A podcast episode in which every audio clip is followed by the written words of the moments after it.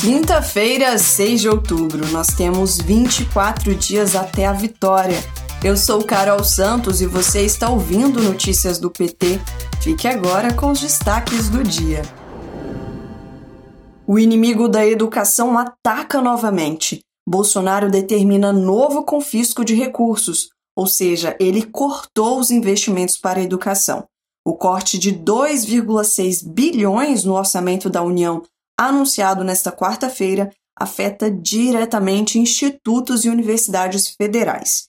Em nota, a Associação Nacional dos Dirigentes das Instituições Federais de Ensino Superior, a Andifes, afirma que a medida inviabiliza o funcionamento das instituições. Esse governo tem o povo como inimigo e não pode continuar. O direito à educação é garantido pela Constituição afirmou o líder do PT na Câmara, Reginaldo Lopes. Lula e Alckmin participam de caminhada em São Bernardo do Campo na manhã desta quinta-feira, ao lado do candidato a governador Fernando Haddad. Nosso presidente inicia sua agenda de campanha de rua do segundo turno de forma emblemática, na cidade símbolo de fundação do PT. Você acompanha tudo pela TV PT e pela Rádio PT. A orientação do presidente Lula é que a gente converse com todo mundo até o dia 30 de outubro. Até lá não tem descanso. Então procure o diretório do PT do seu estado ou município e participe de panfletagens, bandeiraços, banquinhas vira-voto, caminhadas e carreatas. Bora que bora fazer o Brasil feliz de novo.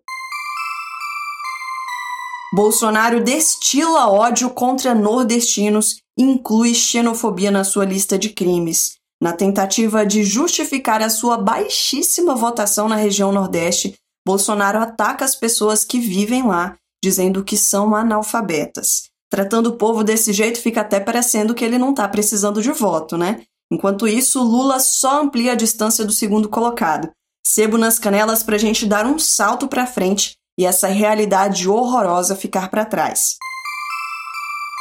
A governadora reeleita do Rio Grande do Norte, Fátima Bezerra, assumiu a coordenação da campanha de Lula no estado nesse segundo turno.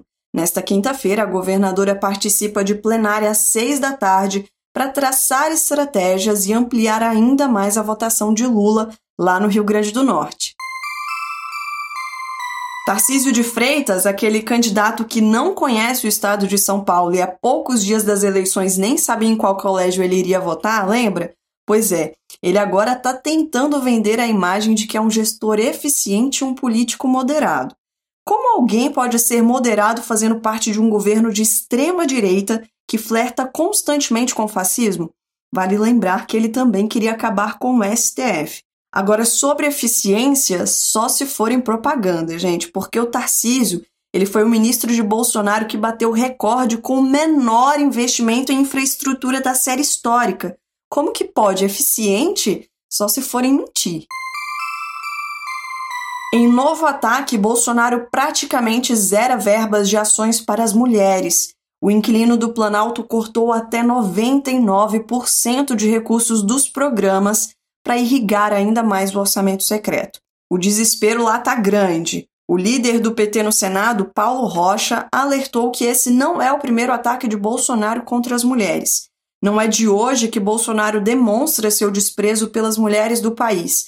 Já havia feito isso, por exemplo, quando vetou a compra de absorvente para pessoas de baixa renda.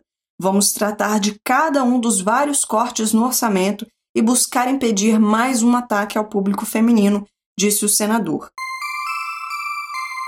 Petrobras completa 69 anos. A Federação Única dos Petroleiros denuncia que a companhia está abandonada, fatiada e teve a venda de 63 ativos somente no governo Bolsonaro. Os petroleiros realizam um ato nacional nesta sexta-feira, dia 7, contra a destruição de uma das maiores empresas de petróleo do mundo.